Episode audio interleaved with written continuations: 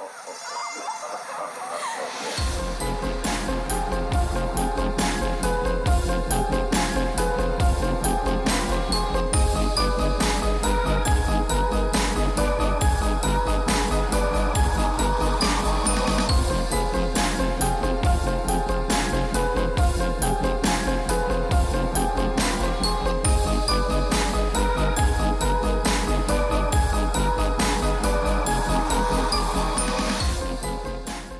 Bonjour à tous, je m'appelle Sébastien Bourget et bienvenue à ce tout nouveau podcast de la revue Clair Obscur. Après avoir dédié notre précédent podcast aux zombies, nos invités de cette semaine ont eu envie d'aborder un sujet qui leur est très très cher, c'est-à-dire nul autre que le King. Don't you step on my blue suede shoe.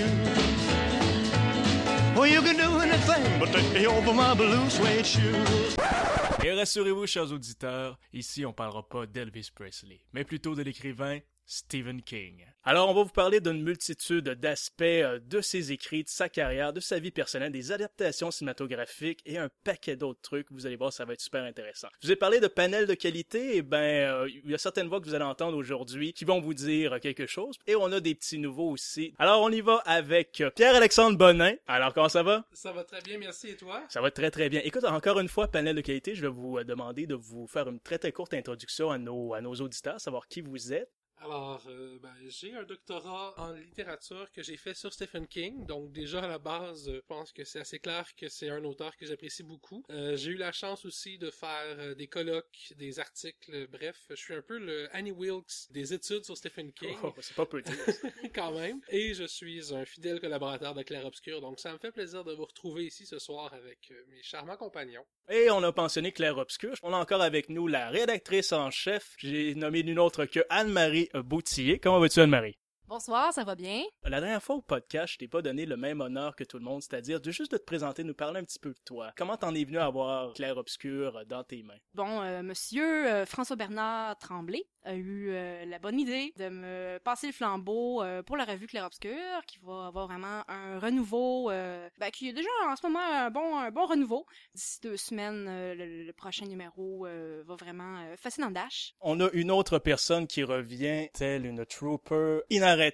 J'ai nommé Melissa Boudreau, aussi une spécialiste de Stephen King. Comment ça va? Ça va bien. Parle-nous un petit peu de toi. Ben euh, bon, je suis toujours la même Mélissa que la dernière émission, ça c'est déjà bien. Je m'occupe toujours de la marche euh, des zombies qui va avoir encore lieu euh, au mois d'octobre cette année. J'ai toujours une maîtrise en littérature, ça non plus, ça n'a pas changé. On change pas le formule gagnante. Non, c'est ça. la bonne vieille recette. Puis euh, oui, je suis toujours la fan numéro un de Stephen King, qui est une de mes lectures constantes. Franchement, je les ai lus tous à plusieurs reprises, puis j'en ai besoin. hein. C'est un peu comme, comme une drogue. Quand j'ai lu deux, trois livres d'un autre auteur, il me faut un petit Stephen King pour caler entre tout ça. Donc, je suis vraiment contente euh, de participer à une émission qui euh, va justement s'attarder seulement à ce sujet-là. On a euh, des nouveaux visages avec nous cette semaine. Alors, je commence avec euh, l'un d'eux, c'est-à-dire euh, Élise Lucie Henri Pain. C'est Salut. moi. Comment ça va? Très bien, Alors, toi? bienvenue autour de la table. Merci. Voilà, on espère que c'est pas la première et la dernière fois. Parlons un petit peu de toi à l'extérieur. Qui es-tu? Je suis née en 87. Non, c'est pas vrai. Ah, midi 35. Euh, donc euh, non, j'ai écrit pour euh, Cinesmag euh, magazine, euh, ben pour Cinis magazine. J'ai écrit pour aussi strangemovies.com. Je suis aussi auteur de Soif, euh, un roman de vampire qui a été publié en 2011 et toute nouvelle collaboratrice à l'étrange programme et aussi à la revue Claire Obscur. Et on finit en beauté avec euh, un invité spécial, c'est-à-dire notre écrivain en résidence, si on veut, euh, aujourd'hui. Jonathan Reynolds, fils de Burt Reynolds aussi, en euh, illégitime. Jonathan est un prolifique euh, auteur euh, québécois qui se spécialise dans les livres, ainsi euh, romans et nouvelles euh, d'horreur depuis quoi, plus ou moins 12 ans, quelque chose genre? 13. 13 ans en Ouais. plus? Yes, excellent ça. Et- faire les choses. Ouais, et, et aussi euh, la série sur le Sunday, euh, Jonathan est cofondateur de la maison d'édition euh, Les Cibrumes qui gagne en notoriété d'année en année au Québec. Comment ça va, Jonathan? Ça va très très bien. Euh, alors je suis content d'être ici. Merci de m'accueillir avec vous pour parler de Stephen King. Alors comme tu me si bien présenté, je sais plus trop quoi dire sur moi, mais je peux dire par contre que je suis content que pour la première fois que je viens à ce podcast-là, ce soit sur un auteur qui a vraiment marqué ma jeunesse. Donc euh, le King de l'horreur. Ok, alors là, je vois que vous êtes tous prêts à commencer. Alors, on va y aller avec le premier sujet que voici. La littérature de Stephen King comporte un, grand nombre de tropes récurrents dans ses nouvelles et dans ses romans. Un qui est pas mal évident, c'est la grande alternance entre les lieux réalistes et les lieux créés toutes pièces dans lesquels l'action et les personnages vont graviter dans ces histoires. Par exemple, Pierre-Alexandre, peux-tu nous parler un peu des multiples lieux et univers que King utilise d'une histoire à l'autre? Ben, en fait, ce qui est intéressant de remarquer au niveau des univers créés chez Stephen King, comme tu l'as indiqué au début, justement, à la base, ce sont des univers qui sont réels, qui sont vraiment ancrés dans le réel, dans le Maine de Stephen King, donc le vrai Maine géographique aux États-Unis. Mais ce qui est intéressant, c'est qu'il y a inséré différentes villes fictives cette fois-ci. Je pense entre autres à Derry, je pense à Bangor, Castle Rock, qui malheureusement n'existe plus, euh, ou du moins qui est en lente reconstruction, euh, si on en croit. Ouais, c'est quoi qui s'est passé à Castle Rock? Ben, en fait, aux dernières nouvelles, à la fin du bazar, tout a littéralement explosé. Il y a eu une grosse, grosse vente de feu. Tout a disparu, ou presque, parce que dans la nouvelle, ça vous pousse dessus, qui est paru plusieurs années plus tard. Euh, en fait, on retourne à Castle Rock cette fois-ci, et c'est un manoir qui semble s'alimenter de la vie et de de l'énergie vitale de ses habitants. Donc un peu à l'image peut-être, je pense, des univers de Stephen King qui s'alimentent effectivement de la vie des personnages, qu'ils soient gentils ou méchants. Euh, et je parlais de Derry, je parlais de Castle Rock et tout, mais il faudrait pas oublier les univers, en fait l'univers plus fantasy un peu dans lequel on retrouve les yeux du dragon ou comme tu l'as mentionné aussi de Dark Tower, qui va euh, carrément euh, englober tous les autres univers. On pourrait y revenir plus tard aussi. Euh, c'est quand même le sujet de ma thèse, donc on pourrait passer des heures là-dessus, mais je veux pas monopoliser le temps de parole non plus. Mais euh, puis faudrait pas, faudrait pas oublier Salem's Lot non plus quand même. Il y a plusieurs euh, histoires qui s'y déroulent et pas les moindres non plus. Mais au niveau des univers, je te dirais que c'est pas mal ce qu'on retrouve. Et ce qui est intéressant, c'est vraiment euh, les villes fictives qui ont été insérées dans le main réel qui, qui sont le plus intéressantes à mon avis, parce que ça lui permet de développer euh, des communautés et d'étudier de plus près la, vie d'une communauté, d'une petite communauté plus fermée dans le dans le Maine. Mais justement, je me demandais si, euh, puisque beaucoup de ces villes fictives dans le Maine, comme euh, Derry, Bangor et Castle Rock, sont utilisées en trame de fond plusieurs histoires différentes, est-ce que King s'amuse parfois à faire de l'interconnectivité? C'est-à-dire, par exemple, est-ce que les personnages d'une histoire vont à un moment donné tomber sur des traces des éléments laissés par les personnages d'une autre histoire qui s'est passée plus tôt dans la même ville? Ou euh, je je suis dans le champ? T'es vraiment, vraiment pas dans le champ. Je pense que c'est une des, des richesses de son écriture, euh, de voir comment chaque l'intertextualité interne de son œuvre, comment euh, un personnage va être récurrent dans plusieurs euh, œuvres, des endroits, des événements, euh, certains personnages dans des livres qui vont faire référence à des événements qui se sont passés en d'autres livres. C'est vraiment riche, puis en même temps, en tant que lecteur, euh, tu te sens toujours comme un peu VIP, là. Tu sais, tu, tu lis un livre, tu fais « Ah oui, je sais, moi, de qui il parle, j'ai lu d'autres livres. » Puis ça, je pense que ça augmente la cote d'amour, puis la cote de fidélité du lecteur. T'as-tu une coupe d'exemples à nous donner, genre, qui deviennent euh, spontanément? Ah, pff, on, ben, on peut penser au personnage de l'homme en noir. Je pense que c'est le plus évident. Euh, c'est quoi, Leland Gold? Comment ça se prononce? Leland, hein, hein? comme ça, Leland, ouais, ouais, ouais. Qu'on voit dans... Ou, ouais, c'est ça, Randall Flagg, qu'on va voir euh, dans euh, Les Yeux du Dragon, euh, qui revient aussi laisser une voiture mystérieuse dans Roadmaster, qu'on voit aussi... Moi, j'ai même l'impression que c'est lui aussi qu'on voit dans la nouvelle L'homme au costume noir, qui est peut-être le diable, peut-être Randall Flagg, on, on le sait pas, tu sais, mais souvent, les, ce personnage-là a les mêmes caractéristiques. Puis il revient aussi dans, Talisman, si je me trompe pas, euh, ou dans les, le, le film de... Peut-être plus dans les, les Dark Tower, les trucs comme ça. Mais comme ça, je pense, mais sinon... euh, les, personnages, on, a beaucoup de personnages qui reviennent, puis euh, peut-être que Pierre-Alexandre aura un exemple euh, plus probablement. Je sais que c'est un, point qui l'intéresse beaucoup. Pour aller dans le très très très très pointu, par exemple, dans, je parlais tantôt de Bazar, le shérif Alan Pangborn, à la fin du roman, on sait pas exactement ce qui lui arrive. Il y a son adjoint, Nor- euh, Norris Ridgwick, si je me souviens bien, qui lui aussi survit de, justesse. Et ce qui est intéressant, c'est que dans le roman Sagdos, qui se passe carrément ailleurs, plus dans une temporalité qu'on suppose plus tard aussi, le personnage principal va rencontrer Norris Ridgwick, il va lui demander des nouvelles de Pangborn et il est encore avec la, euh, là j'oublie complètement Polly. son nom, avec? Avec Polly Chalmers, euh, qui était la couturière dans Bazar là aussi, donc Qui a de l'arthrite, c'est. Ouais, elle fait de la retraite, effectivement. Donc ça, c'est vraiment juste un exemple très très pointu, mais sinon, le personnage, comme Melissa le disait, c'est Randall Flagg, le méchant par excellence. On le retrouve dans, euh, entre autres, Cœur perdu en Atlantide aussi. C'est lui qui apprend à la jeune fille à devenir, entre guillemets, invisible. On le retrouve dans Le Fléau, c'est le méchant du Fléau. Euh, là aussi, j'avoue que j'ai- j'aimerais beaucoup savoir qu'est-ce qui se passe à la fin du fléau quand on le retrouve sur son île déserte avec ses espèces de sa population primitive un peu. Donc Randall Flagg et qu'on peut retrouver avec les initiales RF. Donc tous les personnages dans l'univers de King qui ont des initiales RF, vous pouvez être sûr que c'est l'homme en noir qui vient pointer son vilain long nez. Mais à part de ça, euh, il y a euh, le prêtre de Salem's Lot aussi, Père Callahan, qui revient dans la Tour Sombre, qui joue un rôle super important aussi. Et on a des marques qui vont revenir aussi d'un univers à l'autre. Euh, je pense entre autres à la Takuro Spirit, qui est une fausse marque de voiture qui existe dans plusieurs récits de Stephen King aussi. Donc, il a vraiment créé une cohérence interne parce que dans La Tour Sombre aussi, il y a un des personnages dans son New York à lui. Il a lu le roman écrit par l'écrivain dans Salem's Lot, donc qui est un roman fictif qu'il a lu, donc qui a une existence, sauf qu'en même temps, le même personnage a vu l'adaptation de Kubrick de Shining. Donc, c'est vraiment, je vous le dis, c'est la question du multivers et de l'autoréférentialité de King à l'intérieur. On pourrait parler juste de ça pendant des heures, mais c'est les quelques exemples que je vous ai donnés sont peut-être les plus euh, les plus évidents. Si tu permets aussi, ce qui est très intéressant, c'est de voir aussi euh, comment cet, euh, univers-là intervient dans le celui de Joe Hill, le fils de, Stephen King. Pour ceux qui ont lu Heart Shaped Box ou euh, Horns ou encore Nosferatu, dans lequel on voit, il y, a- quelques références à l'univers de King. Entre autres, il y a une espèce de carte fictive et puis on retrouve, si ma mémoire est bonne, le Pennywise Circus où il y a quelque chose, une référence à Pennywise qui est mis là-dedans. C'est vraiment cool aussi de voir l'univers de Stephen King dans celui de son fils. Puisque tu ouvres la porte sur euh, Joel, son fils, ça m'avait fait euh, sourire justement parce que je les ai toutes lues, euh, les Joel, les quatre qu'il y a.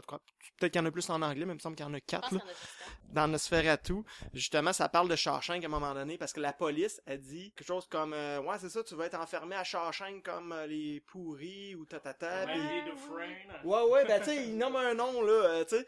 Puis j'étais comme Ah, t'es un peu. Fait que là, ça m'a redonné le goût de lire euh, Shawshank. Puis, euh, ouais, ouais, ouais, Rita Hayworth, la rédemption de Shawshank. Je trouve que Joe Hill, je le trouve super bon ce qu'il fait. Après ça, on reviendra sur Stephen King, excusez pour la petite euh, divergence.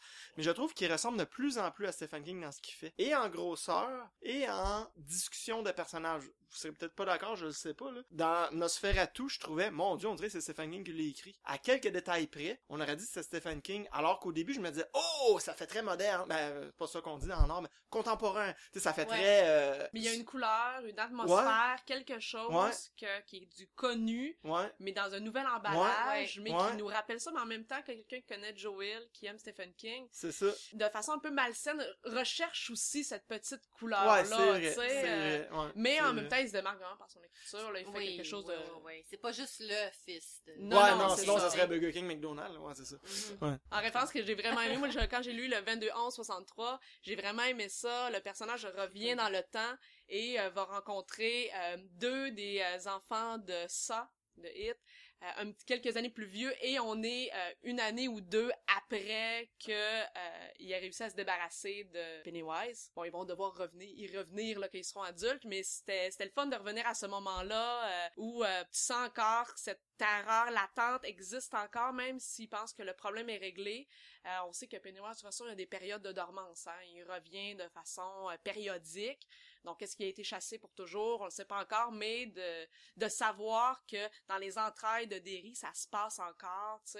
Une ville vraiment sombre euh, où, tu sais, les, il parle beaucoup aussi des gens, là, des gens qui sont hargneux, qui sont cruels, facilement, tu sais, c'est pas des gens particulièrement sympathiques. Donc, c'est plus facile de comprendre aussi la ville dans l'état que le personnage est quand il traverse cette ville-là à- en venant avec euh, les, les enfants de ça. On sait qu'est-ce qui vient d'arriver, on sait que les gens sont marqués par les événements du passé. là. Je peux-tu faire une autre divergence? Ben, en fond, je me réponds oui. Euh, je suis hot, hein, non, non. Euh, mais non, mais c'est juste, je vais faire une petite divergence par rapport, vu que tu, tu m'embarques sur Hit, sur ça. Je trouve ça super intéressant ce que tu as dit, que justement, les gens ressentent ce mal-là et eux-mêmes sont aigris, eux-mêmes sont comme, bon. Et, Les personnages sont comme, sont comme un arbre dont les racines sont dans les profondeurs de ça. et se nourrissent de cette espèce de à la Pennywise. Et Stephen King n'a jamais caché que une de ses principales influences, c'était Lovecraft. Euh, Howard Philip Lovecraft, et ça fait très Lovecraft justement, ce mal-là qui dort, un grand ancien, puis bon, qui, qui c'est les gens en haut qui commettent des choses. Bon, Hit revient là, je veux dire, si Cthulhu reviendrait, l'histoire est finie là.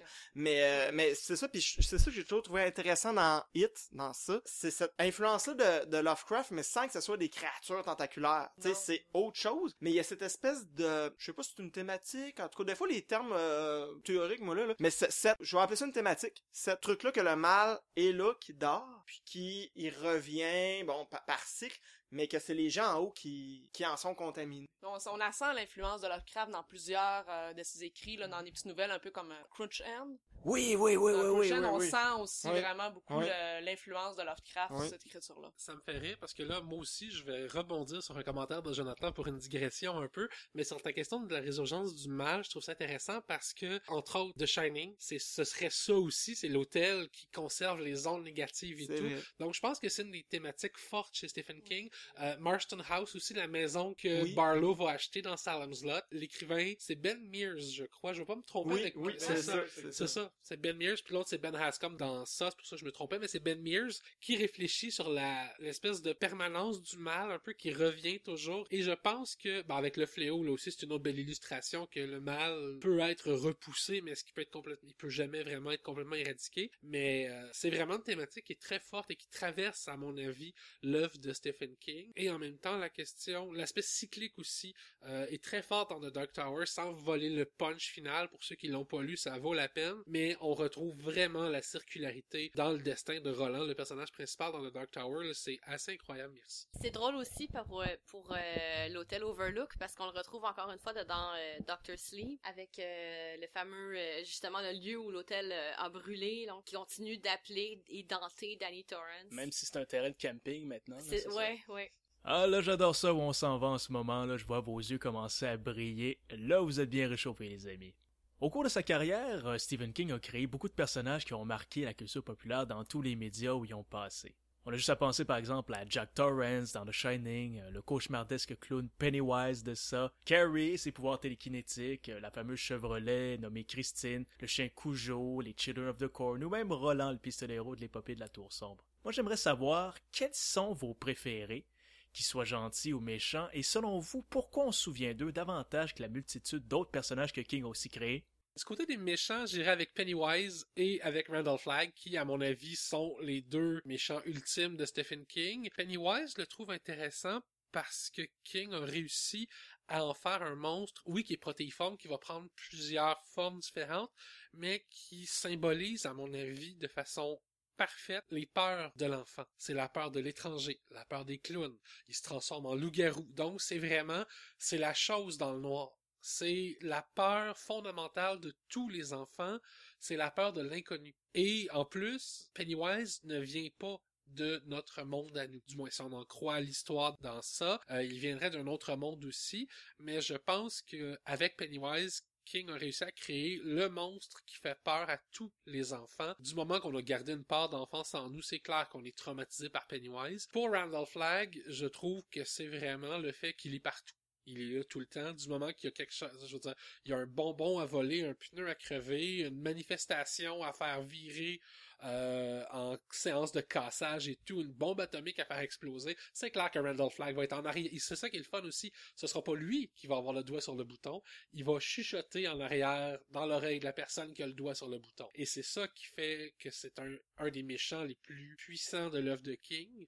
Euh, du côté des gentils, moi c'est Roland. C'est clair que j'ai passé quatre ans de ma vie avec cet homme-là, euh, qui est très imparfait. Et je pense que la force des héros de King aussi, c'est ça, c'est d'être imparfait. Donc, on parlait justement de Danny Torrance, qui, on espère, qui est très pur dans Le Shining, qui vire un peu moins bien dans Doctor Sleep aussi. Mais je pense que c'est cette faillibilité-là de ces héros aussi qui les rend aussi remarquables. Mais si je devrais choisir quelqu'un, ce serait le Losers Club dans Hit aussi. Parce que je pense que tout lecteur de romans d'horreur a été un petit peu victime d'intimidation dans sa jeunesse. Donc, je me dis, le Losers Club, on aurait tous aimé ça, avoir un club comme ça étant jeune. Je vais rajouter euh, par-dessus ce que Pierre-Alexandre vient de nous dire, parce que moi aussi, je pensais à Hit ou je pensais à... Bon, Randall Flagg est assez... Mais sinon, si je vais dans d'autres, moi, je dirais que Christine... Pourquoi Christine? Mais bon, moi j'ai pas de voiture, mais le, le Nord-Américain moyen a une voiture. OK? Tout le monde, une voiture, on sait tout c'est quoi. OK? Fait que c'est épeurant que tu dis, ok, la voiture, tout à coup, excusez, elle a une vie propre et elle veut me détruire parce qu'elle est jalouse, parce que, bon, et X truc, mais c'est la voiture. Même chose, ben, je veux pas vous voler tous les trucs que les autres présentent, mais Cujo, ben, c'est un chien. Bon, encore une fois, moi, j'ai pas de chien, mais euh, une personne sur deux a un chien, là, j'ai juste ici au Moi, Québec, un là. chien. Bon, ben, et voilà. Imagine si ton chien aurait la rage et il ferait ça. Fait que Stephen King va chercher ce qui fait peur euh, à l'américain moyen. Ça veut pas dire que le, néo-zélandais aura pas peur, mais je veux dire, bon, euh, la destruction de la famille, mais on rentre pas dans cette thématique-là tout de suite, mais tu sais, il va chercher ça. Le chien, il a pas encore fait, je pense, de piscine maléfique, je sais pas. mais, mais bon, mais la- The la- Dark Poo! Ouais, c'est ça, mais tu sais, comme il va chercher le chien, la, la, ben, la maison, ou bon, le, bon, euh, la voiture, ça c'est bien important pour l'américain. Euh, il va chercher cette proximité, ce quotidien-là. Fait que c'est pour ça que les personnages sont si, peu importe, je dirais, l'histoire, mais sont si euh, près du lecteur. Vu que tu parlais de la famille, moi, mon personnage, ben, mon roman préféré, c'est Pet Cemetery. Et Louis, Louis ou Louis Reed, le père de famille qui essaie de préserver sa famille de la mort, mais qui peut pas le faire, c'est, tout simplement impossible. Ça parle vraiment qui est intrinsèque, c'est quelque chose qu'on peut pas, euh, à quoi on peut pas échapper, on peut pas contrôler. C'est ça, si t'as peur des araignées, si t'as peur du noir, si tu gardes les lumières allumées, mais quand t'as peur de la mort, tu peux absolument rien faire. Et sa fille, je crois que son nom est Ellie dans le, mais peut-être que je me trompe, la fille, ouais. Pierre-Alexandre m'a dit que oui. Donc, Ellie dans Pet Cemetery, sa fille qui est vraiment cette, euh, cette voix-là dans nous qui refuse d'admettre l'ineffabilité de la mort. Pour moi, c'est vraiment un personnage, même si c'est un personnage secondaire, c'est un personnage très important. Et aussi Arnold Cunningham dedans Christine, qui est euh, le, jeune homme qui est pas encore un adulte, qui est pas encore un, adolescent et qui, qui essaye désespérément de devenir euh, de devenir un homme et de devenir euh, de de ben, de devenir un homme. Bon, euh, personnage préféré, c'est difficile. Comme, comme toujours, quand on aime quelque chose, c'est très difficile de s'arrêter sur quelque chose. C'est sûr que les garçons ont vraiment soulevé un bon point, là. Pennywise, c'est comme plusieurs variations du monstre dans un seul personnage. C'est le mort-vivant, c'est le vampire, c'est le clown, c'est, c'est la momie. Un moment c'est la chose sans nom, c'est la chose qui rentre vers toi, c'est l'œil, c'est... Ça, c'est intéressant. Je dirais que moi, les personnages, ce que j'aime au niveau des personnages dans Stephen King, c'est euh, ces personnages pr- principaux qui sont habituellement des êtres qui sont rejetés. Donc, c'est toujours des gens qui sont rejetés par leurs différences. Tu on pense à, Arnie, à tous les enfants du, euh, du Loser Club, à Carrie, tous des gens qui sont rejetés. Donc, euh, on c'est facile tout de suite de se prendre d'affection pour ces personnages-là. Tout, dans le fond, les enfants, la petite Alice de cellulaire, tous ces enfants héros que l'on suit dans Désolation, tous des enfants qui ont un, destin à accomplir, on dirait, là, qu'on dirait que c'est, c'est eux qui tiennent, dans le fond, la résolution, le, combat contre le mal entre leurs mains. Bon, ils ont, ils ont de l'aide, mais c'est eux le noyau, là, de la victoire. Euh, ces êtres rejetés-là qui, finalement, vont devenir des espèces de héros. Au-delà des méchants vraiment euh, méchants, là, méchants classiques, là, euh, comme Pennywise ou même comme, ben, même Annie, c'est pas une vraie méchante, Annie est victime de, de, de sa vie, de, de sa jeunesse. Moi, j'aime, comme je les appelle, les petits salauds. Les petits salauds, ça, c'est les, ceux qui sont entre les bons et les vrais méchants. Les petits salauds, ceux qui sont pas nécessairement des mauvaises personnes, qui sont juste cruels et froussards à la fois, tu sais. On pense à, à Ace, euh, Ace Merrill, euh, qui vient, qui, qui va aider justement le propriétaire de la boutique dans Bazar, euh, qui va être là euh, dans le- la nouvelle Le Corps, bon, qui a donné le film Compte sur moi, là, Stand By Me. Percy, Percy, quel salaud dans la ligne verte. Wow, Vraiment. Ce sont des personnages qui sont tellement le fun à haïr parce qu'ils ne représentent pas le mal absolu. C'est juste des petites frappes. C'est juste des petits salauds là, qui viennent te mettre des bâtons dans les roues, euh, qui font vraiment toujours acte de cruauté. Moi, ces personnages, ça me touche parce que je réussis vraiment à développer euh, de la haine pour ces personnages-là. Plus que pour les vrais méchants, que, au contraire, je développe comme une affection parce que ce sont les bons, les bons monstres. J'aime ça, un vrai bon monstre. Mais ces petits salauds-là, ce sont merveilleux. Puis, euh, après ça, on va parler de comme des lieux, des objets, là, c'est autre chose, là. Pour moi, Christine, c'est pas le personnage. Christine, c'est, tu sais, je veux pas t'assiner, Jonathan. Mais pour moi, c'est pas Christine qui est méchante, c'est au contraire son, son ancien propriétaire qui hante la voiture et qui se sert de la voiture pour reprendre la vie, là. C'est, c'est, Ah, C'était ça tout le long. Désolé, ça Spoiler vient de me- alert! Ça vient de me faire perdre toutes mes aspirations sur ce film-là. Une autre des tropes bien connues de l'œuvre de King, c'est le rapport à l'enfance. Un grand nombre des héros de ses livres sont des enfants ou des adolescents qui affrontent et parviennent à repousser un mal ou une menace que même des adultes sont pas en mesure de combattre efficacement. Qu'est-ce qui fait qu'ils réussissent tout le temps à défaire cette menace-là? Ils sont plus proches de leur Oui, imaginaire, ben, hein, ça, donc ils acceptent plus facilement euh, les éléments du surnaturel. Donc, plus ils acceptent facilement ces éléments-là, plus ils sont, sont, sont prêts à se battre. Donc, plus t'attends longtemps, moins tu crois, plus c'est long avant que tu réussisses à, à développer Ouais. euh, une défense. Ouais, ben en fait, je suis assez d'accord avec Mélissa, mais en même temps, il y en a certains qui y arriveront pas. Je pense que les deux extrêmes du spectre, au niveau des, des personnages d'enfants, je pense, d'un côté, là, vous m'excuserez, j'ai oublié son nom, le garçon dans Salem's Lot, qui accepte tout de suite que les deux petits garçons qui cognent à sa fenêtre en flottant, ce sont des vampires. Donc, un vampire, on le repousse avec un crucifix, trouve quelque chose qui peut faire office de crucifix, et voilà, tout de suite après, et ça, c'est le génie de King qui lui, qui le dit justement, euh, il explique dans une très très belle description, le petit garçon vient de chasser un vampire de sa chambre, il va se coucher, s'endort. Tout simplement, il va peut-être faire des cauchemars, va se réveiller le lendemain matin et va l'avoir assimilé. Ce serait-tu Mark, quelque chose de genre? Oui, Mark Ouais, bingo. Merci, monsieur. King va vraiment expliquer que l'enfant, le- le- l'imagination de l'enfant lui sert un peu de tampon et est extrêmement élastique, ce qui lui permet de s'adapter à, peu près n'importe quelle situation. D'autre part, il y a à l'autre extrémité du spectre des enfants comme Stan the Man dans ça, qui lui, au contraire, est déjà très rationnel comme enfant. Euh, c'est un enfant très ordonné et tout, donc chaque chose a sa place. Il est très cartésien et ça va causer sa perte.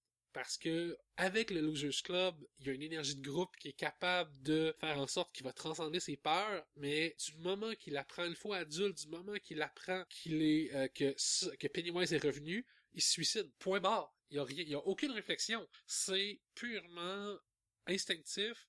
C'est les tripes qui viennent de parler. C'est oh mon dieu, il est revenu. Non, moi je décroche. C'est vraiment ça. Donc, il y a les, je pense que Stan et euh, Merci. Stan et Mark sont les deux opposés du spectre au niveau des personnages d'enfants euh, et de leur capacité, leur faculté à utiliser l'imagination comme un espèce de bouclier euh, et d'épée en même temps aussi, parce que souvent ils vont l'utiliser de façon offensive. Ben, au niveau des adultes, peut-être qu'on a beaucoup de personnages d'adultes aussi qui ont, euh, par des expériences passées, que ce soit un divorce, euh, dont la sang n'est pas encore retombée, ou très souvent l'alcoolisme. On a des personnages qui n'ont pas tout à fait confiance en eux, qui sont peut-être pas euh, affirmés comme adultes, et ça explique peut-être leur, euh, leur naïveté ou leur facilité à accepter le, le, l'éminence du mal. Donc, les alcooliques sont vraiment, ou les, les alcooliques fraîchement non plus alcooliques. Chez Stephen King, on en a beaucoup, beaucoup.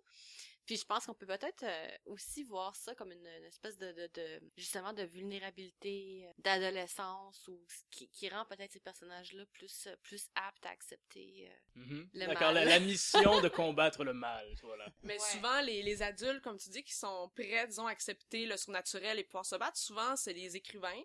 Donc, Ouais, des écrivains aussi qui sont également, comme les enfants, plus proches de leur imaginaire. Mhm. Donc, euh, plus, plus dans la création, plus dans le côté des idées, des rêves. Donc, ils vont, vont peut-être plus facilement accepter que le surnaturel existe. Bon, ça veut pas dire que tout le monde s'en sort puis que ça se passe bien, là. Évidemment, on reste dans l'horreur, donc habituellement, les, les, les finalités sont funestes. Mais je pense que les écrivains, comme les enfants, sont plus proches de leur imaginaire, donc sont plus proches à accepter puis à prendre euh, les, disons, les, les, les, les cornes, les cornes du monstre. euh, c'est ça, je vois que Jonathan... Les cornes du mal.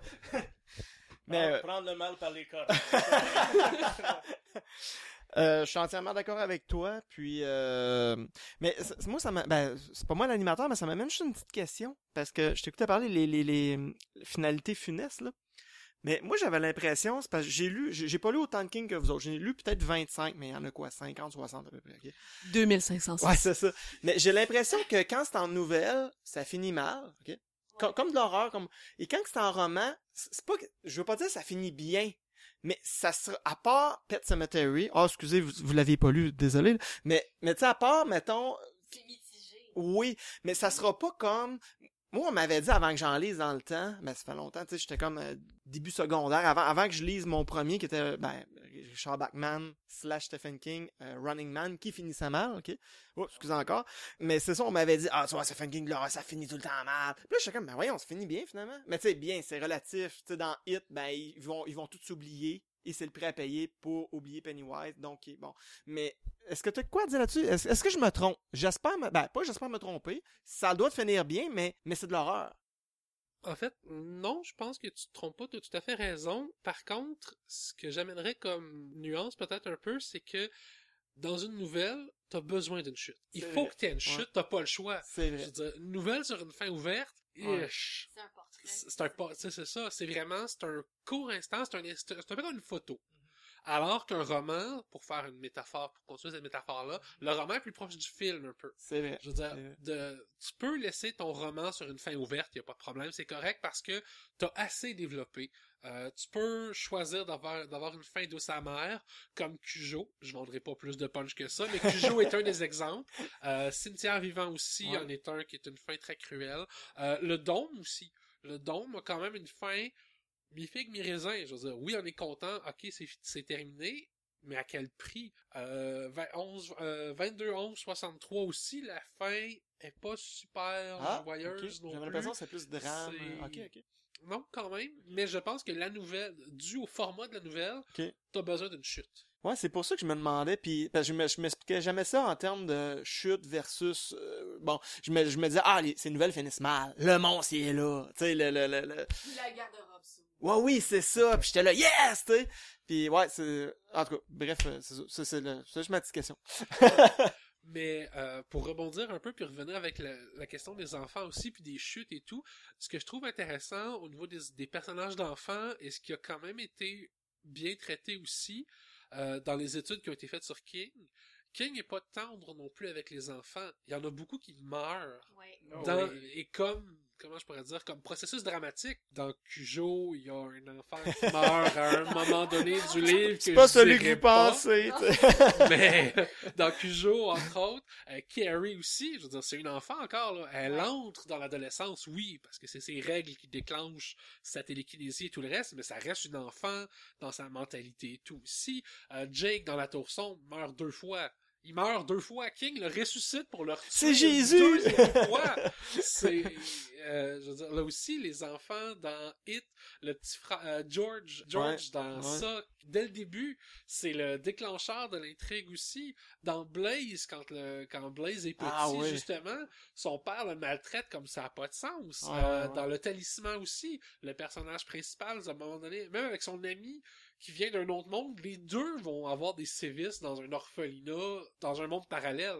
On s'entend que King a pris la peine d'installer un orphelinat avec un directeur cruel dans un monde parallèle pour faire souffrir des enfants. Stephen King est pas tendre avec les enfants. Il y en a plusieurs qui meurent à, Alice dans le cellulaire.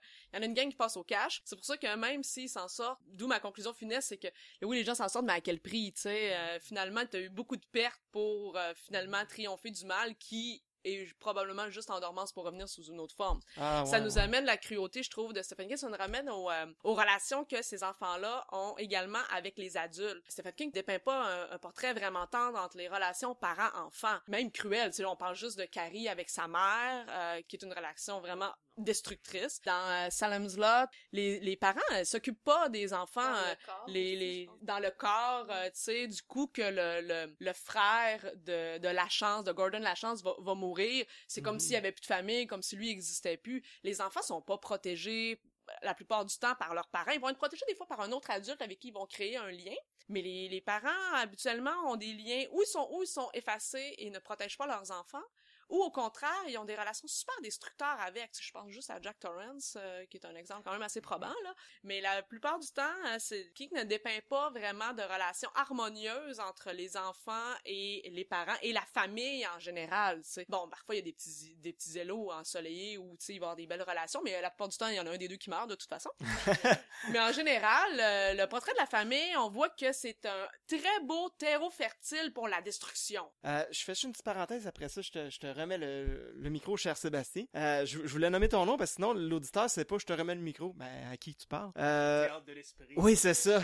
Stephen King. Tu m'as fait penser à quelque chose, Mélissa. C'est que quand tu dis qu'un autre adulte va aider l'enfant et que ce sera pas le parent, j'ai souvent remarqué, en tout cas là j'ai trois exemples en tête, il y en a peut-être plus. J'aimerais qu'il y en ait plus, mais que ce- cet adulte-là va être noir. Euh, dans Shining, dans Talisman, et dans euh, l'autre me passe en tête, puis je l'ai plus. Excusez. Ben, me- mettons j'avais deux exemples. Donc euh, le talisman est dans The Shining, mais j'en avais un autre qui me passe en tête. Ben, ça arrive quelquefois, mais tu peux pas dire que c'est, c'est, comme récurrent, là, en général. Ah, ok, puis Des fois, ça va être un, des fois, ça va être un autre personnage, un auteur, ou quelqu'un qui était dans la, dans la même gang. Mais dire que la personne qui va aider, c'est toujours c'est un noir c'est pour plugger le- l'handicapé, euh, tu sais. Ouais, mais un personnage qui est minoritaire. C'est ou toujours qui un asiatique manchot Ah, qui ouais, va ouais, aider c'est les enfants. C'est ça, je pense que c'est ton exemple. Je sais pas si c'est celle-là. C'est dans The Stand, une vieille maman noire. Oh oui, Mélanie oui, Gaël, oui, c'est ça! J'étais là, j'étais là, voyons, il me semble qu'il y a une vieille maman noire quelque part, pis là, je l'avais plus. J'étais là, est où la maman, tu sais? Cool. Sinon, j'allais te proposer de nous rappeler à 3h du matin quand tu vas être réveillé en sueur en disant Je l'ai eu! C'est ça, la maman! La maman! C'est ça. Mais est-ce que tu me permets juste, je, je serais juste curieuse de savoir euh, le premier roman de Stephen King de tout le monde. J'aimerais savoir c'est quoi. Ben, en fait, moi, je l'ai, euh, je l'ai ici. C'est un roman français qui s'appelait euh, Marche ou crève. Ça, c'était, Ben oui, euh, j'avais lu. c'est le- euh, voyons, Richard Bachman. Ouais, exactement, son alter ego. The Ben, c'est ça. Walk. Quelque chose du genre, ouais, c'était vraiment l'histoire, dans le fond, c'est des prisonniers, ultimement, qui doivent faire une espèce de genre de marathon, une espèce de marche à travers tout le pays, et ils doivent vraiment marcher de manière intensive, ne pas se reposer, sinon si jamais ils font l'erreur de s'arrêter quelques secondes, il y a comme un agent de, de sécurité de cette marche-là qui tire dans la tête, tout simplement. Et euh, ultimement, le gagnant de ce marathon-là gagne sa liberté, tout ça, c'est c'est très middle of the road, ça, c'est comme je dis, c'est pas le roman le plus, euh, qu'on s'est souvenu le plus, mais je trouve que c'est une histoire quand même correcte. Sinon, j'avais lu aussi, euh, tout de suite après, euh, The Running Man, en pensant que ça allait être exactement comme le film avec Schwarzenegger. Et Dieu que j'ai été déçu, ça a aucun maudit rapport. Alors voilà, c'est mon histoire de ce bar-là. Moi, ça a été bazar. Mon premier premier contact avec Stephen King, une de ses briques, des gens par terre, moi, j'ai peur de rien, et j'ai été frappé par cet univers-là. Et tout de suite après, je suis tombé dans ça. Donc vraiment, on voit que moi, j'ai fessé dans le nœud. Euh, dans, oh, ouais, vraiment. D'une brique à l'autre. Oh, j'ai- pogné le jackpot. Et j'ai été complètement accro euh, par l'écriture aussi. Et pourtant, j'avais commencé en français, puis en passant ensuite à l'anglais, je me suis rendu compte qu'il y a vraiment un monde entre la traduction et l'original. Mais ces univers m'avaient complètement accroché. Puis euh, je repense en moi, je relis régulièrement Bazar parce que c'est vraiment ma porte d'entrée avec King. Puis c'est plein de bons souvenirs. Moi, euh, ma mère avait quelques livres de Stephen King et puis mes parents me disaient toujours ça, faut jamais que tu lises ça. Ouais, mais ça Et, fait euh, l'effet contraire et toujours, voilà. ça. Ouais. Donc on jouait à la bibliothèque quand j'étais petite et puis on écrivait des, on faisait des petits livres, juste des feuilles mobiles pliées, puis on faisait- dessinait une couverture et on écrivait une quatrième. Puis quand j'avais 11 ans, j'ai décidé que j'allais lire Christine et j'ai, je me souviens d'avoir écrit dans mon journal intime aujourd'hui je lis Christine, aujourd'hui je lis le roman de Stephen King, qui va me bouleverser, blablabla, blablabla. Et puis après coup j'étais comme c'est pas si épeurant que ça, mais tu sais ça réfléchissait là, j'avais le, petit hamster qui roulait là, tu sais, fait que c'est pas, euh, moi ça a vraiment été Christine. Après ça toutes les autres, je pense ça a été euh, Charlie et Cujo et euh, Cimetière Vivant. Mais Christine, ça a vraiment été ma porte d'entrée chez Stephen King. Moi, si j'exclus Richard Bachman, parce que, tantôt j'avais dit Running Man, mais je veux dire un vrai Stephen King, parce que Richard Bachman, c'est plus du noir que de l'horreur, souvent. Je pense que c'est Cimetière Vivant. Euh, ouais, j'avais commencé avec Cimetière Vivant, je me souviens, je le lisais l'été. Depuis ce temps-là, je lis toujours un Stephen King, mais en gros format usagé l'été, parce que mon premier était usagé. Fait que c'est... Cimetière vivant, puis c'est peut-être pour ça qu'après ça, j'étais là, ah, les autres finissent pas mal. Peut-être j'étais resté avec l'idée. En plus que le monde me dit, tu vas voir. Fait que là, ben, sais, Cimetière vivant, j'étais tabarouette, c'est comme un film d'horreur, tu sais, là, j'étais comme, tu sais. Non, c'est avec ça que je suis rentré chez Stephen King. Wow, moi je découvre ce soir que je suis la jumelle spirituelle de PA. On était fait pour se rencontrer. Le premier livre de Stephen King que j'ai lu, c'était Bazar. Et ensuite, j'ai passé à ça. Donc euh, vraiment, on était dans le même euh, truc. Puis vraiment, on a commencé, je trouve, avec des, des beautés parce que dans Bazar, on découvrait comment Stephen King est capable de dépeindre la vie de toute une communauté. Tu passes à travers chacun des personnages. Chacun fait un geste qui compose une toile qui, à la fin, va créer la destruction de la ville. Avec ça, tu prends son contact avec vraiment comme le monde de l'enfance qui veut passer à la maturité, le monstre parfait, euh, c'est cette grande euh, quasiment épopée qui va passer là à travers là, deux périodes de temps. Puis après ça, ben j'ai lu euh, Minuit 4, puis depuis ce temps-là, je suis peu capable de manger des espèces de petites guimauves à la fraise là à cause du poste initié des bibliothèques. Ça me laisse comme un goût amer dans la bouche. Donc vraiment, tu me rends compte que les, les lectures que j'ai faites de Stephen King m'ont marqué sur plusieurs petits trucs euh, dans la vie. Il y a des places que je vais, ah, ça me fait penser à tes livres de Stephen King, puis je le disais, ah, telle place, ça me fait penser à ça. C'est vraiment resté là, dans mon imaginaire. Il y a comme plein de gestes et de phrases et de personnages que je réutilise tout le temps. Mais vraiment, ouais, j'ai commencé à après ça, puis après ça, ça j'étais comme plus arrêtable. Euh, Je, je dévorais, je dévorais sans cesse les Stephen King. Alors, bon, écoute, avant qu'on euh, aborde l'épineux dossier des, adaptations cinématographiques, écoute, euh, moi, je sais qu'il y avait un petit truc dont tu voulais parler, Mélissa, c'est-à-dire un peu l'aspect de la, de hantise chez, chez Stephen King. Euh, c'est quoi et qu'est-ce que tu as remarqué là-dessus? De... Moi, je pense que c'est un des thèmes qui, euh, qui me vient le plus me chercher chez Stephen King, la hantise, les lieux, euh, les objets, les personnes. Ça, je trouve que ça laisse vraiment une marque. Je trouve que c'est un de ces thèmes euh, vraiment euh, propres à l'horreur ou au fantastique. Bon, c'est sûr que tu sais la maison avec Marston House qui euh, vraiment ouvrait le bal, puis l'Overlook, des endroits qui se nourrissent de l'énergie des gens, qui vont les qui vont les broyer dans le fond, qui vont essayer de les détruire. Euh, ça, ça m'a vraiment marqué. Euh, les voitures, euh, Christine, dont l'ancien propriétaire, va tranquillement prendre quasiment la place de Arnie, qui sait qu'est-ce qui arrive, mais qui se laisse aller là-dedans, puis qui tranquillement devient de plus en plus comme l'ancien propriétaire, là, bossu, avec sa façon de parler. Euh, euh, les voitures, on pense, justement, on parlait avant l'émission du camion de l'oncle Otto, euh, qui est stationné dans un champ vague, puis tranquillement, qui va avancer, tu sais, pour se venger de l'ancien propriétaire. Euh, je pense à Roadmaster aussi, qui est vraiment euh, génial. Au, au début, je commence ma lecture, puis je me dis, OK, c'est seulement une voiture, OK, elle vient d'un, autre monde. Il y a des choses qui, disparaissent dans son coffre, il y a des choses qui, en sortent. Mais tranquillement, plus la lecture se fait, plus tu te rends compte que cette voiture-là a une voix et que tranquillement et insidieusement va faire son petit chemin justement pour venir chercher un des personnages, pas de spoiler alerte, qui va chercher un personnage justement pour assurer sa destruction. Ça, je trouve ça fascinant comment qu'il va parler des, phénomènes de posséder puis de hantise, puis moi ça ça, ça marque beaucoup. Je trouve ça intéressant ce sujet-là aussi parce que un des romans les plus sous-estimés à mon avis de Stephen King est vraiment Sac d'os et c'est une histoire de hantise. C'est vraiment une bonne vieille histoire de fantôme avec la plume de Stephen King. C'est incroyable. On parle d'une histoire de vengeance, une histoire qui se passe pas dans le Maine cette fois-ci. C'est vraiment ailleurs. Donc ça, ça fait du bien aussi. Mais c'est une des histoires incroyables. Et en même temps, ce que j'ai beaucoup aimé dans Sac d'os, c'est qu'on a deux types de hantise. On a vraiment la hantise maléfique de la chanteuse euh, noire qui a été assassinée par les ancêtres de personnages et tout. Et on a la femme de Mike Noonan qui est un écrivain. Surprise! Ah. Donc, la femme de Mike Noonan qui est décédée, je sais plus de quoi exactement, mais on sent la présence et c'est une des rares fois où on a une véritable hantise bénéfique parce que je, là, je m'avance peut-être un peu, mais il me semble me souvenir qu'à un moment donné, elle lui passe des messages, soit par les éléments du frigo, ou elle écrit un message carrément avec un stylo et tout, puis euh, c'est vraiment, on a les deux. Les deux, on a un fantôme bénéfique qui va vraiment tenter d'aider un personnage et l'autre qui, lui, c'est la vengeance. Qui crie littéralement vengeance parce qu'à la fin, l'espèce de bataille apocalyptique et tout, le méchant fantôme est pas de bonne humeur. Puis souvent dans ces hantises-là, c'est pas nécessairement des lieux qui sont juste hantés ou de quoi, mais c'est souvent la résurgence du passé. Souvent dans ce- ces hantises-là, c'est le passé qui revient euh, sous cette forme-là. On pense à l'ancien propriétaire de Christine qui revient, euh, l'Overlook qui est bâti sur un passé de meurtres sanglants, de toutes sortes d'événements. Euh, dans Sagda, ça c'est un peu comme une, une, une vengeance qui revient.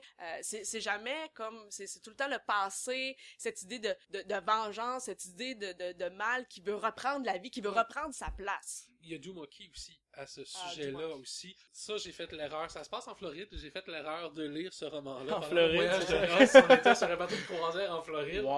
Mais dans Doomoki aussi, c'est intéressant parce que le personnage va être littéralement possédé, mais par le passé de quelqu'un d'autre. Et va être amené, malgré lui, à euh, tenter de résoudre les problèmes, ou du moins d'obtenir satisfaction de la part de l'esprit possesseur, si on peut dire, disons. Et j'ai vraiment trouvé ça intéressant. Mais effectivement, je suis d'accord avec Melissa, comme quoi le thème de l'antise est vraiment un des thèmes porteurs de son œuvre aussi. Et euh, comme Jonathan tantôt mentionnait l'influence de Lovecraft, je pense que au niveau de la hantise, on peut affirmer sans avoir peur de se tromper que c'est vraiment, on sent la plume de Shirley Jackson derrière ça, euh, avec The Hunting of Hill House. Je n'ai pas la version française, je m'excuserai. Euh, et nous avons toujours vécu au château, je crois, We Always, we always Lived in the Castle. Pas la sont- maison sur la colline. Ah, ça se peut, oui, la maison Euh, sur la colline hantée. Ouais, euh, en fait, c'est c'est deux trucs différents. Il y en a un, c'est une nouvelle de Richard Matterson, Ah, l'autre, c'est Shelley Walker. vrai. Ok. Mais c'est ça, donc la hantise, je pense que c'est directement inspiré des œuvres de Shirley Jackson. Comme on disait tantôt, la résurgence du mal est un thème très Lovecraftien aussi. Je m'en voudrais qu'on parle de hantise puis qu'on mentionne pas une de mes nouvelles préférées, qui ce n'est pas peut-être ma nouvelle préférée de Stephen King, qui apparaît dans, si je me trompe pas, Tout est fatal, qui est 1408. Une euh, lecture qui m'a vraiment viré à l'envers. Dis-nous pourquoi ça t'a viré à l'envers. Dans quel mood t'étais? Qu'est-ce qui t'a qui donné la chair de Ce qui me poule? virait à l'envers, c'est que la c'est euh, une bon, on, on- on se place en contexte là, c'est euh, c'est un écrivain qui écrit euh, des romans sur genre les 10 lieux, les 10 meilleurs cimetières hantés, les 10 meilleurs hôtels hantés. là. Bon, il fait un petit peu euh, du roman comme du livre à quatre sous là. Puis là, il va dans une, chambre d'hôtel, dans un gros hôtel, puis euh, cette, chambre-là est comme est hantée. Moi, ce qui me revirait de bord, c'est toute la préparation avant qu'il rentre dans la chambre. Au début, bon, le propriétaire essaie de le convaincre de pas aller passer la nuit dans cette chambre-là en lui racontant un peu des événements qui sont arrivés, mais jamais rien. Tout est dans la subtilité. Puis moi, je pense que l'horreur, c'est là qu'elle existe, dans la subtilité. Comment elle va réussir à faire marcher ton propre imaginaire, euh, comment euh, elle va te suggérer cette horreur-là, puis la terreur qui naît de ça, délicieuse. Fait que là, t'as toute la préparation déjà de ce qui est arrivé. Un gars qui s'est suicidé, euh, les femmes de ménage qui ont pas le droit d'y aller plus que quelques minutes parce que sinon ils sont malades, il y en a une qui est devenue aveugle. Fait que tu sais, déjà, t'as une préparation qui est faite. Fait que dès que l'auteur, le personnage principal va entrer dans la chambre, il est même pas encore rentré dans la chambre que, qu'il voit le corps de porte tanguer, il est comme pas trop sûr. Déjà, t'es, t'es prêt à ce qu'il arrive quelque chose. Puis ce qui m'a fasciné là-dedans, c'est que y a pas de monstre, il y a pas de, possession, il y a pas de créature. Ce sont des choses qui pourraient paraître anodines, mais qui surviennent dans un cadre tellement euh, réel, tellement quotidien, qui, sont choquants. Des téléphones qui sonnent, puis tout ce que t'entends, c'est bleu, jaune, 4, 6, sous, tous ceux que tu connais vont mourir. Juste ça, c'était tellement troublant. Euh, la couleur du, du tableau qui changeait, cette espèce de lumière du crépuscule qui va hanter le personnage à la Genre de fin. genre de qui- l'inquiétante étrangeté, une inquiétante étrangeté, cette espèce de, de terreur latente. Ça, j'ai adoré cette nouvelle-là. Pour moi, ça m'a comme, ça m'a comme réuni, tu sais, avec l'histoire des maisons hantées que, bon, moi, je suis une fan, donc j'en ai lu beaucoup. Puis pour moi, c'était comme un renouveau. C'était magnifique, vraiment, là. Écoute, courez dans chaque, dans les librairies, achetez Tout est fatal et lisez cette nouvelle. C'est tellement intéressant de t'entendre en parler parce que je l'avais oublié, euh, cette nouvelle-là. Je m'en souviens plus. J'ai vraiment envie de la relire. Euh, ben dans le fond, on n'est pas encore dans la thématique des films, mais je veux juste mentionner, et la nouvelle est tellement meilleure que le film, à mon sens, à moi. John Ben, Cusack, cette, cette euh, nouvelle ne pouvait pas être Ouais, c'est film. ça, c'est ça, carrément, parce que... Je pense que les meilleurs récits d'horreur, c'est pratiquement Ouais. impossible de les mettre en film Ouais. parce que c'est tellement de la C'est suggestion que tu le verras en image. Ouais, Puis comme t'as rien à imaginer, t'as comme ce serait difficile. J'aurais eu beaucoup de difficultés à le mettre. Moi, quelqu'un a un téléphone qui crie des chiffres, ça, ça m'aurait pas fait peur, mais dans la nouvelle, ça m'a terrifié. Ouais. Puis l'autre truc aussi, ça me faisait penser, j'ai l'air divergé, mais je diverge pas du tout. Euh, dans le fond, on peut résumer ça, ce que tu disais par rapport à l'horreur, pourquoi ça fonctionne, c'est cette espèce d'attente-là. Donc, la même chose, là, je diverge, mais comme quand on est allé, la gang de, de, de Claire Obscur, euh, à Peur Dépôt. Dans le fond, il y a rien de si peurant que ça. Mais c'est toute l'attente, pis c'est tout le avant qu'on rentre. Avant, ben c'est la même chose avec... des lieux qu'on connaît, mais Ouais. qu'on a vu C'est dans des d'horreur, dans des livres. Donc, ça. notre imagination roulait à 100 000 à l'heure. Fait que c'est pour ça que, par exemple, dans le cas de 1408, mais j'ai une autre nouvelle en tête qui est vraiment flippante, je vais la dire, c'est... euh, Est-ce que c'est N? Est-ce que c'est N? elle, elle, je l'ai pas lu. Euh, Matière grise. Et il y a pas de noir. Euh, Matière grise qui était dans, euh, dans Danse macabre. Et tout est sur l'attente. OK? Euh, je me souviens, parce que le pire, c'est que, je, je veux pas faire mon tough, c'est pas mon genre d'envie, mais on s'entend que maintenant, je lis du Stephen King, c'est pas pour avoir peur, ok? Je veux dire, ça reste un livre, je peux le fermer, bon, je peux arrêter le film. Mais, quand j'avais lu Matière grise, ça fait peut-être euh, trois ans, je me souviens bien, j'avais eu peur, ok? Puis j'étais là, ben voyons donc, Joe.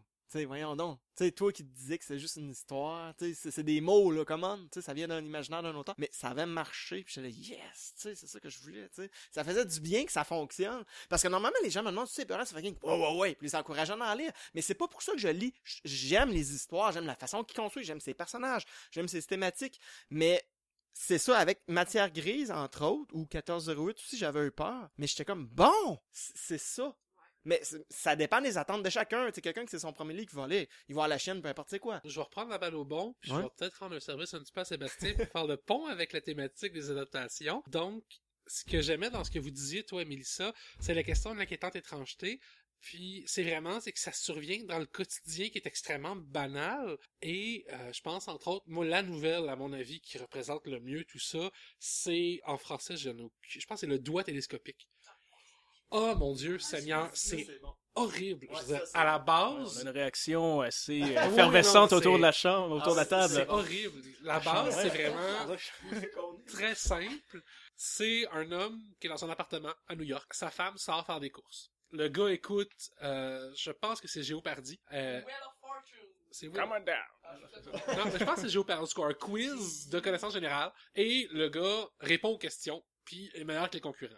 Sa femme sort, il entend du bruit dans la salle de bain. Et là, il va voir, et il se rend compte qu'il y a un doigt qui sort de son évier.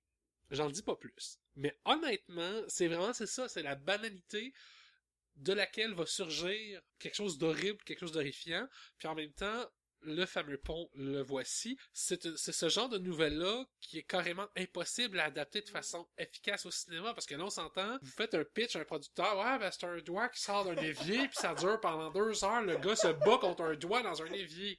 Le producteur va, s'il est gentil, il va juste vous inviter à quitter son bureau et ne plus jamais revenir, puis sinon il vous fait jeter dehors par les agents de sécurité. De nos jours, il va te dire on peut-tu faire ça pour moins de 2 millions? Si Ouais, oui, le ça. film va être fait. C'est ça. Ah, ouais, probablement par les, euh, les Asylum Productions ou quelque chose Ah, qui vont ouais, faire un rip-off d'un autre film avec ça. Mais merci beaucoup Pierre-Alexandre pour ce merveilleux pont qui mène vers les autres aspects de l'œuvre de Stephen King. Mais on va attendre un petit peu avant de le traverser. Pourquoi? Parce que ça semble être le moment idéal pour mettre un sien dans notre discussion. Ça va vous donner la chance à vous, euh, panel de qualité, de vous reposer la voix et de revenir encore plus en force dans la deuxième partie de notre podcast. En plus, euh, ça va donner à nos auditeurs, pour qui notre discussion a sûrement éveillé la curiosité, la chance d'aller dans une librairie ou une bibliothèque, ou même en ligne pour mettre la main sur un roman ou un recueil de nouvelles de King. Moi, je vous avoue que c'est pas mal ce que j'ai envie de faire en ce moment, avant qu'on aborde l'aspect des adaptations cinématographiques, des univers parallèles, du voyage dans le temps et le palmarès des œuvres de Stephen King préférées de nos invités.